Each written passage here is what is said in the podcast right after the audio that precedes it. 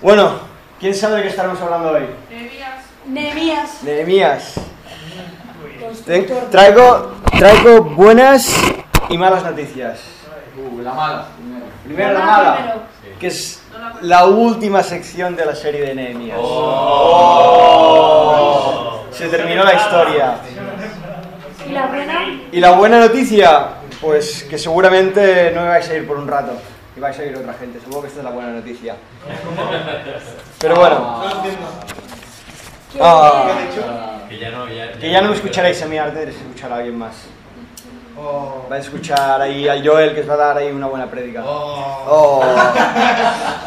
Descodificando la bomba. Bueno, vamos a hacer un poco de resumen de lo que vimos hasta ahora con Nehemías. Y si quizás alguien se ha preguntado por qué escogí Nehemías cuando fui a hacer esta serie, es porque para mí Nehemías ha sido un referente para la vida. Quizás algunos hoy en día tenemos referentes en el fútbol, en los Instagram, con los influencers y todo eso. Mi referente para la vida siempre ha sido Nehemías, no siempre, no siempre, pero fue una referencia muy grande para mí Nehemías y por eso me gustó tanto compartir de él. Entonces, ¿qué vimos hasta este punto sobre la vida de Nehemías, ¿vale? Lo que vimos hasta ahora, vimos una persona que era copero del rey, que hasta el día de hoy, hasta donde leímos, vimos cómo em, recibe las noticias de que el pueblo de Jerusalén está en depresión porque se ve que los, muros están destruidos, están pasando vergüenza, son humillados por los enemigos. Nehemías toma la decisión de ir a ayudar a reconstruir los muros y luego más tarde vemos como él llega por fin a esos muros, los empieza a reconstruir, empieza a organizarse y a través de estas enseñanzas veíamos cuál debía ser nuestra actitud cuando el Señor nos iba a empezar a reconstruir nuestra vida, cuando nuestra vida está destrozada quizás por el pecado, ¿no? Entonces, llegamos hasta el capítulo 4, que es lo que hemos- lo vamos a estar viendo esta noche, capítulo 4, y para que nos pongamos en situación, para que nos pongamos en contexto, en capítulo 4 lo que nos encontramos es esto. Atentos porque es muy importante entender el contexto. Sin el contexto, la, la historia pierde todo el sentido. Entonces, el contexto que nos encontramos ahora es Nehemías está reconstruyendo las murallas, ha reconstruido la mitad de las murallas del pueblo de Jerusalén. Decíamos que la muralla era muy importante, porque sin muralla no había protección y sin muralla eras la vergüenza de todos los países. Entonces, ha reconstruido la mitad de las murallas y lo que pasa en capítulo 4 es que llegan tres personas. No sé si os acordaréis, pero llegan tres personas que se llaman Samblat, Tobías y Gesem. ¿Alguien se acuerda de estas tres personas? Sí, que lo insultaban, ¿no? Decían tonto Eran enemigos, eran enemigos. Se nos menciona en el capítulo 2 como tres reinos enemigos de Nehemías. Bien, en capítulo 4 vuelven a aparecer en escena y la situación es esta. Esta es la situación en la que, en la que nos pondremos esta noche. Nehemías está con todo el pueblo de Israel, reconstruyendo la mitad de la muralla hasta la mitad de la muralla y llegan estos tres gobernantes y amenazan a todo el pueblo de Israel que los van a atacar y que los van a matar. Ahora, quizás esto se nos va un poco de, la mente cuando entendemos, cuando intentamos entender que alguien está amenazándote de que te va a atacar y te va a matar. Quizás hoy lo que vemos en la tele, a través de la política de hoy en día, vemos que cuando hay un problema, ¿qué pasa? Que nos aplican el 155, ¿verdad? Esto es lo que vemos hoy en día. Bueno, realmente lo que pasó en esa época no hay una aplicación política. Lo que pasa en esa época es que cuando vienen nuestros ejércitos, los tres ejércitos, a atacar al pueblo de Israel, solo alguna cosa iba a pasar ahí. Iban a matar a todo el pueblo, iban a matar a las familias de toda la gente que estaba reconstruyendo, iban a matar hijos, abuelos, iban a humillarlos y seguramente en esa época no solo mataban, sino que había violaciones, había sufrimiento en esas matanzas. Entonces, esta es la situación. Todo el pueblo de Israel, gente común, normal, como tú, como yo, que no eran soldados, que no eran gente preparada, ni mucho menos, reciben la noticia de que tres ejércitos están a punto de atacarles. Están a punto de atacarles y están por destruirlos. Están por matar a todas sus familias. Así que entendiendo esto, me gustaría que comprendiéramos cuál era la situación de miedo que estaba pasando el pueblo de Israel en ese momento. ¿Qué miedo debía tener el pueblo de Israel en ese momento? Si me queréis acompañar, vamos a estar leyendo capítulo 4 de Nehemías, versículos del 13 hasta el final. Si alguien tiene el teléfono o la Biblia en su mano, Nehemías capítulo 4, versículos 13 hasta el final, y vamos a ver cómo reacciona el pueblo de Israel y cómo reacciona Nehemías cuando recibe la terrible noticia de que van a ser atacados por tres ejércitos que lo están a punto de matar a él, a su familia y a todo el pueblo de Israel que estaba ayudando. Dice así la palabra del Señor. Así que puse a la gente por familias, con sus espadas, arcos y lanzas, y detrás de las murallas en los lugares más vulnerables y desguarnecidos. Tras examinar la situación, me levanté y dije a los nobles y gobernantes y al resto del pueblo, no les, tenga, no les tengáis miedo, acordaos del Señor que es grande y temible, y pelead por vuestros hermanos, por vuestros hijos e hijas, y por vuestras esposas y vuestros hogares. Una vez, una vez que nuestros enemigos se dieron cuenta de que conocíamos sus intenciones y de que Dios había frustrado sus planes, todos regresamos a la muralla, cada uno a su trabajo. A partir de aquel día, la mitad de mi gente trabajaba en la obra, mientras la otra mitad permanecía armada con lanzas, escudos, arcos y corazas. Los jefes estaban pendientes de toda la gente de Judá, tanto los que reconstruían la muralla como los que acarreaban los materiales. No descuidaban ni la obra ni la defensa. Todos los que trabajaban en la reconstrucción llevaban la espada en la cintura. A mi lado estaba el encargado de dar el toque de alarma. Yo les había dicho a los nobles y a los gobernantes y al resto del pueblo, la tarea es grande y extensa, y nosotros estamos muy esparcidos en la muralla, distantes los unos de los otros. Por eso, al oír el toque de alarma, cerraremos filas. Nuestro Dios peleará por nosotros. Así que, desde el amanecer hasta que atardecían las estrellas, mientras trabajábamos en la obra, la mitad de la gente montaba guardia en la mano, en mano. En aquella ocasión también le dije a la gente, todos vosotros, incluso los ayudantes que quedaos en Jerusalén para que en la noche sirváis de centinelas y de día trabajéis en la obra. Ni yo, ni mis parientes y ayudantes, ni los de mi guardia personal nos desvestíamos para nada. Cada uno de nosotros se mantenía listo para la defensa. Y bien, ¿qué vemos, qué vemos en, este, en este texto? Vemos cuál es la reacción de Nehemías, cuál es la reacción del pueblo de Israel en ese momento. Están recibiendo la noticia de que van a ser atacados, van a ser destruidos, van a ser humillados, van a ser asesinados. Están asustados completamente y nos deja la primera enseñanza Nehemías. Y la he titulado Débiles, débiles, pero preparados. Débiles, pero preparados. ¿Y por qué decía que era muy importante entender la situación de miedo que estaba pasando el pueblo de Israel? Porque en medio de toda esa situación, en medio de toda esa tensión, ¿sabéis qué dice Nehemías? No tengáis miedo. ¿Os imagináis qué locura fue eso? ¿Os imagináis lo que fue que el pueblo de Israel está a punto de ser atacado y el loco de Nehemías se planta delante del pueblo y dice, no tengáis miedo, ¿cómo no voy a tener miedo? Que van a matar a mi familia. ¿Cómo no voy a tener miedo? Que están a punto de llegar tres ejércitos que van a violar a mi mujer, que van a violar a mis hijos, que los van a desangrar. ¿Cómo no voy a tener miedo? Si somos cuatro pringados aquí reconstruyendo un muro, ¿qué pintamos nosotros? Estás loco, Nehemías. Estás loco. Y Nehemías les dice, no tengáis miedo. Pero a continuación dice, porque Dios es grande y temible. Y esta es la primera enseñanza que nos deja Nehemías. Joven que estás aquí hoy, no tengas miedo. Quizás algunos hoy estamos luchando, intentando recuperarnos de ese pecado, recuperarnos de esa situación que nos tiene amargados en nuestra vida. Pero Dios nos ha dicho, no tengáis miedo. No tengáis miedo, porque Dios es grande y temible. Dios es grande y temible. Nehemías no solo se queda con eso, Nehemías da un paso más y decía que el título de este punto era débiles pero preparados. Nehemías después de decir esto coge y prepara a la gente con escudos, con espadas, con corazas, prepara a la gente del pueblo que no está preparada y los pone en batalla.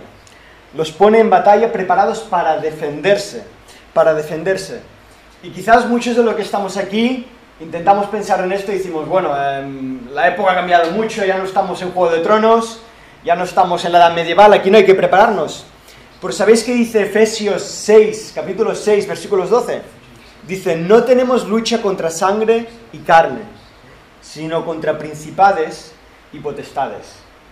Quizás esto ahora mismo no tiene mucho sentido, por lo que está diciendo aquí Pablo cuando escribe esta carta a los Efesios. Está diciendo, tu lucha y quizás muchos ahora os sentiréis identificados, no está siendo contra un ejército. Porque quizás tu lucha está intentando ser mejor persona, está intentando ser agradar a tus padres, está intentando ser una mezcla entre intento agradar a mis amigos, intento agradar a mis padres, intento agradar a los que me siguen en las redes sociales y en medio de todo esto nos sentimos agobiados por la presión que nos da este mundo. Tu lucha, joven, no es contra gente humana, es contra un poder más grande que quizás no lo mencionamos nunca, pero que es real. Se llama Satanás. Y quiero que entendamos esto ya ahora. Satanás es algo real, es alguien real, no es una historia, es alguien que está capacitado muchísimo más que tú para atacarte en los momentos de debilidad. Nehemías dice algo muy interesante. En el versículo 21 dice que desde el amanecer hasta el anochecer defendía al pueblo. Cuando miramos el calendario judío, el amanecer y el anochecer se utilizaban para hablar de todo el día. El calendario judío no tenía desde las 12 de la mañana hasta las 12 de la noche como tenemos ahora. Esto fue una implantación que pusieron los romanos. Pero en Israel, y en esa época, cuando la Biblia utiliza desde el amanecer hasta el anochecer, lo que está diciendo es, durante todo el día, durante todo el día, iban a estar defendiéndose. Qué locura sería que Nehemías hubiera dicho, mira, vamos a protegernos todo el día y de 3 a 4 tomamos un descanso. ¿Y si el enemigo ataca a las 3 y media? Nos pides prevenidos a todo, ¿verdad? Así que la primera enseñanza, débiles pero preparados. Así que te animo a que te prepares delante del Señor confiando, sin miedo, pero confiando que el Señor tiene el poder para restaurar la situación en la que estás. Segundo punto que nos deja Nehemías, disper dispersos pero unidos. Dispersos pero unidos. Este punto es como un paréntesis, no, no me voy a perder mucho en este punto, pero en este punto me he querido parar porque creo que en este punto, aquí en la iglesia de San Celoni, hoy mismo, grupo de jóvenes, tú y yo, hoy aquí somos unos privilegiados. He dicho que este, título, este punto se titula Dispersos pero unidos. Y es muy importante que tengamos a alguien en nuestra vida, es muy importante, y ahora voy a decir por qué, es muy importante que tengamos a alguien en nuestra vida en quien podamos sentirnos libres para explicar lo que estamos sufriendo, para explicar cuáles son nuestras luchas y no pensar que vamos a ser juzgados. Mira, si algo yo agradezco al Señor de todo, todo, todo, todo corazón, es que durante mi juventud hubo una persona que nunca me juzgó y que siempre estuvo a mi lado. Quizás muchos los conoceréis, más tú y, y Noemí, vuestro padre. Sergio, durante muchísimos años, a pesar de que yo desde los 15 años que me convertí hasta los 21 años mi vida no estaba con el Señor, Sergio nunca me juzgó. Y Sergio siempre fue esa persona en la que yo podía ir, compartirle, abrirle mi corazón. Él no me juzgaba, él no cogía y me criticaba, él simplemente me escuchaba y oraba por mí. Me escuchaba y oraba por mí. ¿Y por qué digo esta enseñanza? ¿Qué pinta todo esto con la enseñanza que nos deja Nehemías? Mira, cuando el pueblo de Israel estaba reconstruyendo la muralla, dice Nehemías que todos estaban dispersos. ¿Por quién tenía al lado? Dice Nehemías que a su lado tenía una persona con una trompeta muy larga. Y esa trompeta es la trompeta de guerra. Es una trompeta que quizás habéis visto en algunas series y tal antiguas, que es muy, muy, muy larga, que hace el... Más grave, no voy a imitarlo más. Pero esa trompeta lo que hacía era unir a todo el pueblo de Israel, ¿verdad? Entonces, ¿qué quiero decir con todo esto? ¿Qué, estás intentando decirme, Uri? ¿Por qué me hablas ahora de Sergio y luego me hablas de una trompeta? ¿Qué tiene que ver una cosa con la otra? Bueno, ¿por qué digo que somos unos privilegiados? Había una frase que hemos puesto en pantalla que le iba a compartir y justo lo compartido por pantalla que, que dijo Norberto Jiménez, dijo, si no estás cuando hay que estar, entonces ¿para qué estás? Y quizás Norberto, como compartía Irra, Norberto compartió de que una vez quiso ir a las personas que teóricamente estaban, pero nunca estuvieron por ellos. Y digo que aquí somos unos privilegiados porque estáis rodeado de un equipo increíble, de líderes, de gente que está dispuesta a escucharte. No pierdas esa oportunidad. Yo no sabes cuánto agradezco ahora, mis 23 años, que desde los 16 hasta los 21 Sergio siempre estuvo a mi lado. Siempre estuvo a mi lado. Y Sergio fue como quizás ese cuerno que cuando yo soplaba, él siempre estaba allí. Él siempre estaba allí. ¿Y por qué digo que es un paréntesis? Porque esta enseñanza, he creado unas tarjetitas aquí que voy a repartir luego al final. En esta tarjeta dice, en caso de emergencia, voy a hacer sonar la trompeta para llamar a. Entonces, ¿qué es lo que quiero que hagamos? Como he dicho, lo voy a repetir al final de la predicación. ¿Qué quiero que hagamos con esta tarjeta? Me gustaría que todos pensáramos en alguien que sea quizás una persona que respetemos espiritualmente, alguien que sepamos que no nos va a juzgar, alguien que sepamos que podemos confiar, que escribamos ese nombre en la tarjeta, que nos la guardamos en nuestra Biblia, en, el libro del cole, donde queráis, y que en caso de emergencia, en caso de un problema espiritual, en caso de una lucha que te está amargando, que estás llorando, que no entiendes, tengas la libertad de llamar a esa persona y que esa persona pueda ayudarte. Dispersos pero unidos. Este era el punto que nos deja Nehemías. Cuando estamos dispersos por la locura de este mundo que nos mantiene todos ocupados, podamos tener una persona que nos pueda ayudar a andar sabiamente en los caminos del Señor. Tercer punto que nos deja Nehemías. Asustados pero confiados. Asustados pero confiados. Pongo aquí una frase que dice, todo temor puede ser superado al pensar en la grandeza de Dios. Y esto puede parecer muy raro, por lo que estoy intentando decir con esta frase es que a veces nos sobrepasa la vida.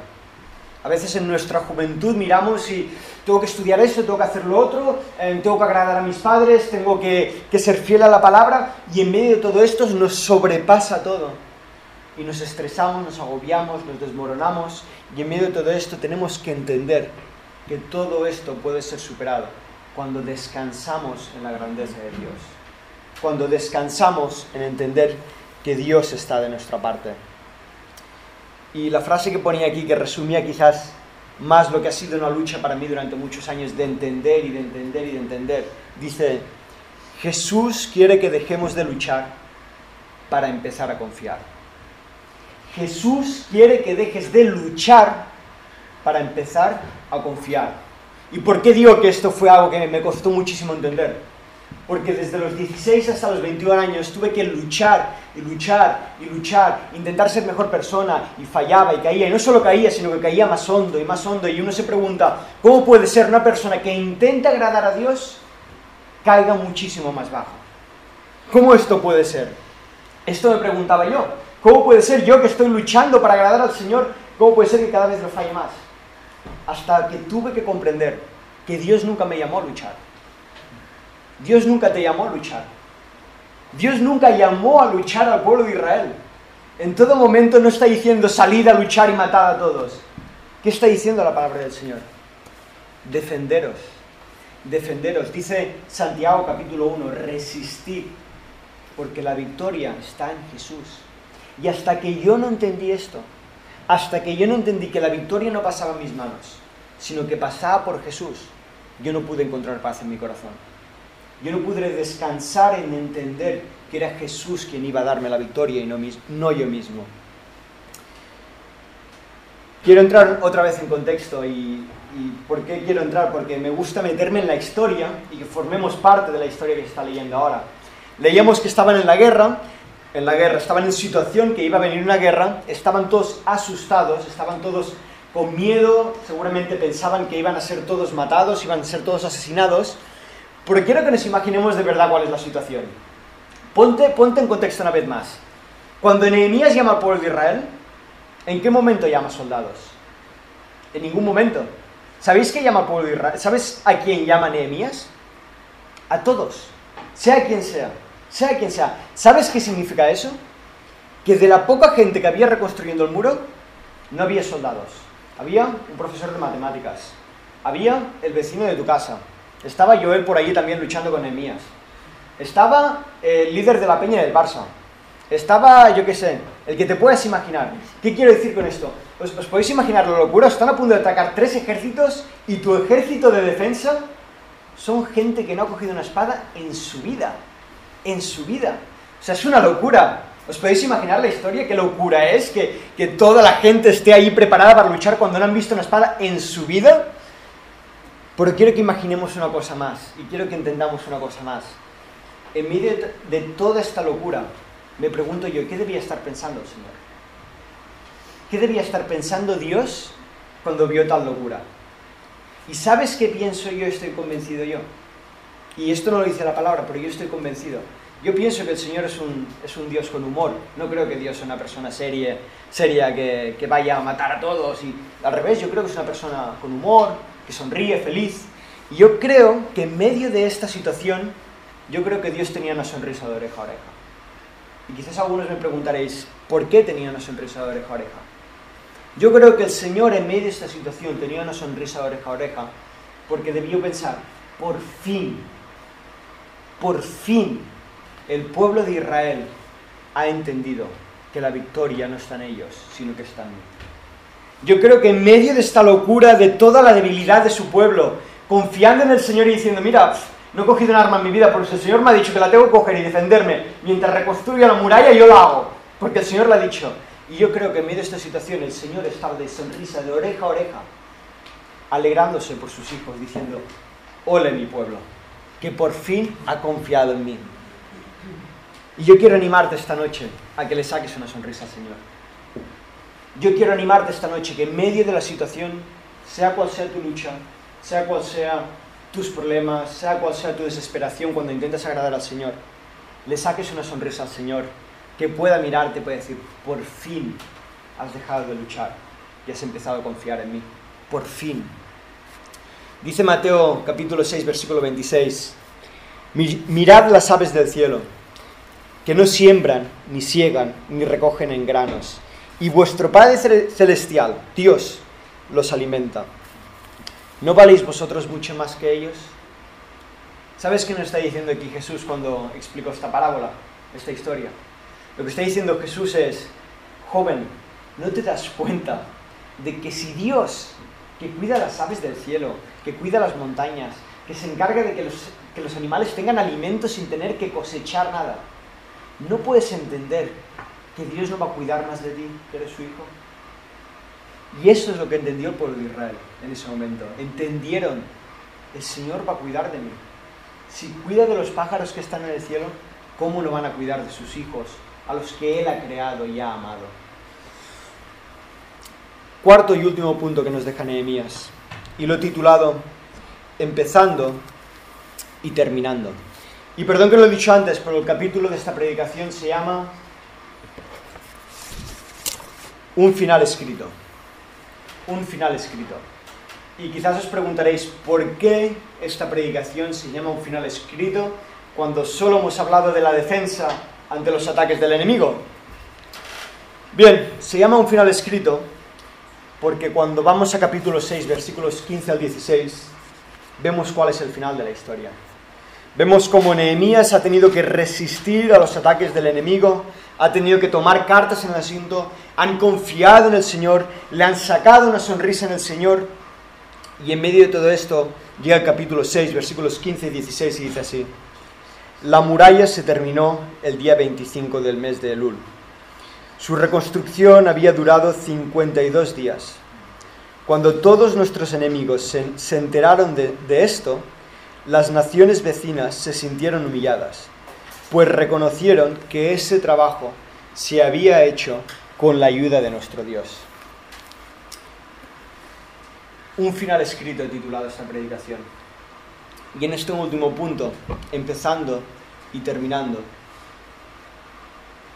porque el Dios, porque con Dios el final ya está escrito.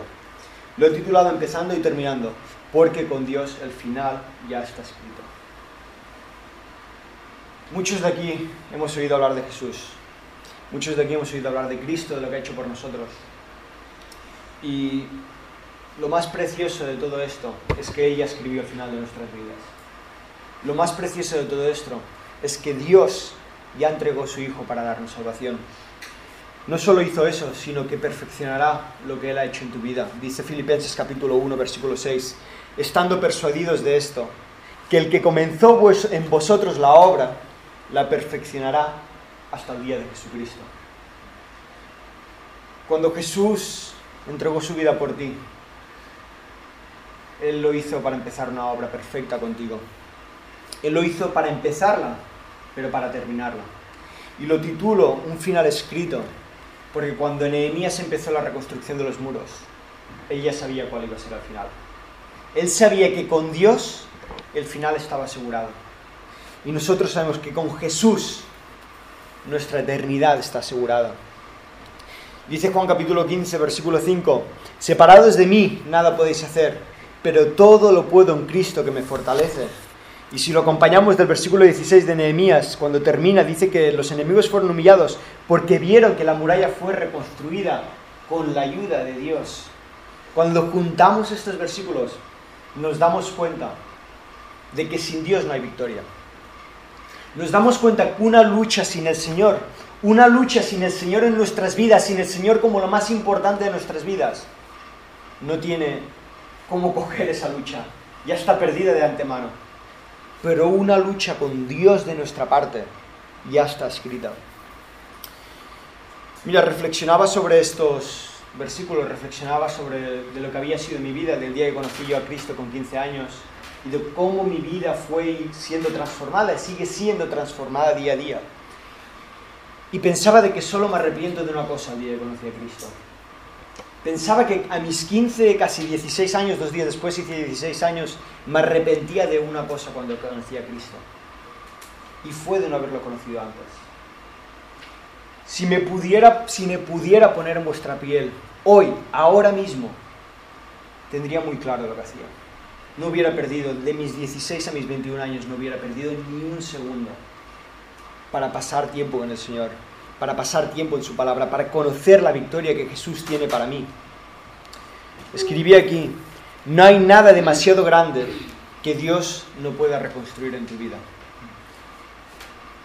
Y esto es increíble. Esto es increíble. No hay nada demasiado grande que Dios no pueda reconstruir en tu vida. La muralla de Jerusalén era una locura reconstruir eso.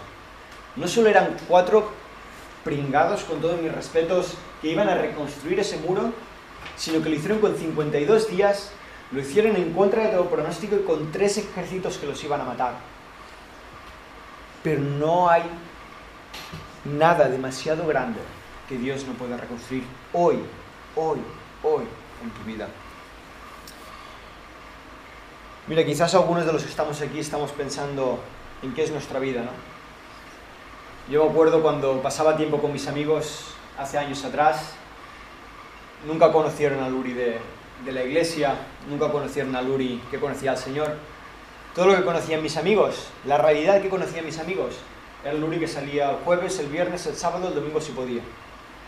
Era Luri que le gustaba hacer lo que fuera, pasarlo bien con ellos, y de Dios solo tenía que el domingo por la mañana tenía que ir a la iglesia. Este era Luri de verdad que conocía. ¿Sabes cuál es la realidad? Que cuando yo me fui a Hungría, mis amigos, con humor, pero con realidad, no daban ni un céntimo por mí. Decían, ¿cómo Luri va a cambiar? ¿Cómo Luri, que, que se va de fiesta todo el día, ahora va a volver aquí y nos va a predicar de la palabra? Pero ¿sabes qué muy interesante que me hacía pensar esto? Que aunque la gente no un céntimo por ti, hubo alguien llamado Jesucristo que no es que diera un céntimo, es que dio su propia vida por ti. Y esa fue la locura que reventó mi cabeza. Que no es que mis amigos no dieran un céntimo por mí, es que Jesucristo dio su propia vida para salvarme. Jesús nunca me vio como lo que era. Jesús siempre me vio por lo que podía llegar a ser.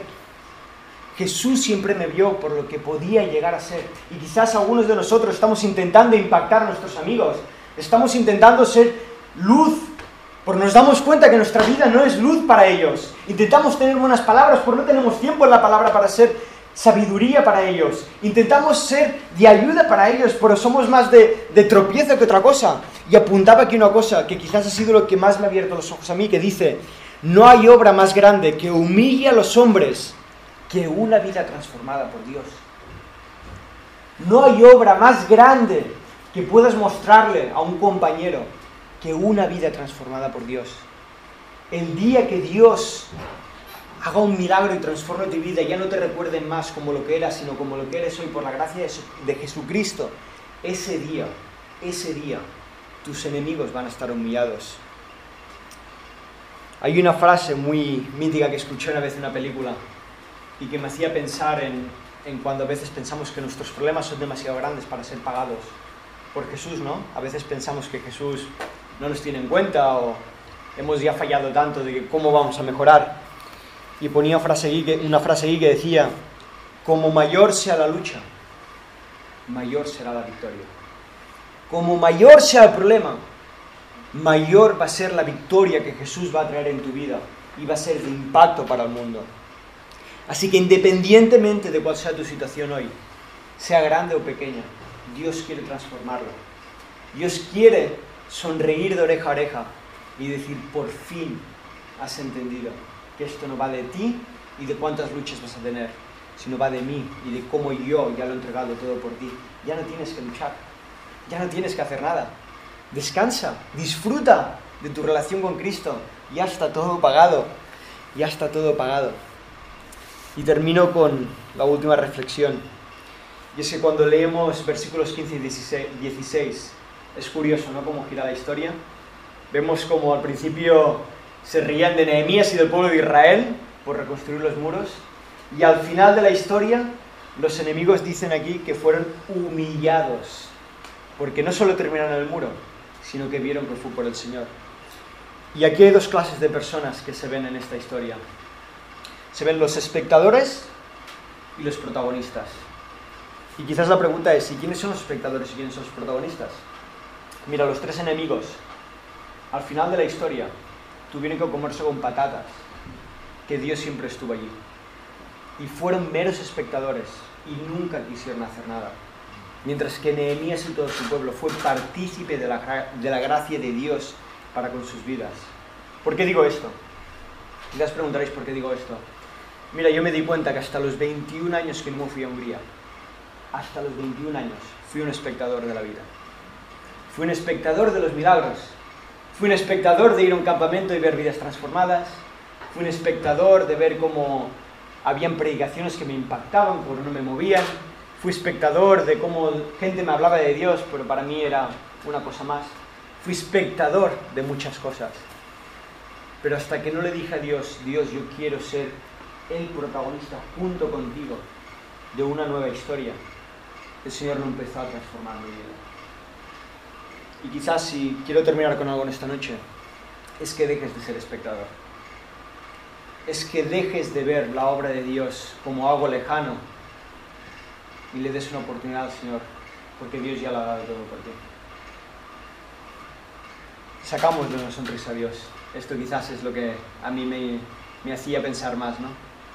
Si el Señor me mira ahora, ¿qué estará pensando? ¿Estará sonriendo porque por fin confío en Él? ¿O estará triste porque solo hago que luchar pensando que voy a conseguir la victoria por mí mismo? Así que os dejo con esta reflexión. Que pensemos en que la victoria está en Jesús, siempre. No por nuestras luchas, sino por sus victorias. Oramos. Dios y Padre que estás en los cielos, te doy gracias Señor por este día. Te doy gracias Señor por la vida de Nehemías, por estas lecciones Señor que nos ha dejado. Te doy gracias Señor porque contigo tenemos victoria asegurada. Gracias Señor porque tú nos has dado el privilegio Señor de ser hijos tuyos, de poder conocerte más Señor, de amarte Señor, de darlo todo por ti Señor porque tú ya lo diste todo por nosotros. Gracias Señor porque ya no hay lucha que tengamos que tener, sino que tú ya lo luchaste todo por nosotros, lo ganaste en la cruz y resucitaste el tercer día para demostrar que ni la muerte tenía poder sobre ti. Gracias, Señor, porque en ti descansamos, Señor. Te pido que tú nos transformes, Señor, y que nos ayudes a abrir los ojos, a dejar de ser espectadores de tu obra, Señor, para ser partícipes de esa obra, Señor.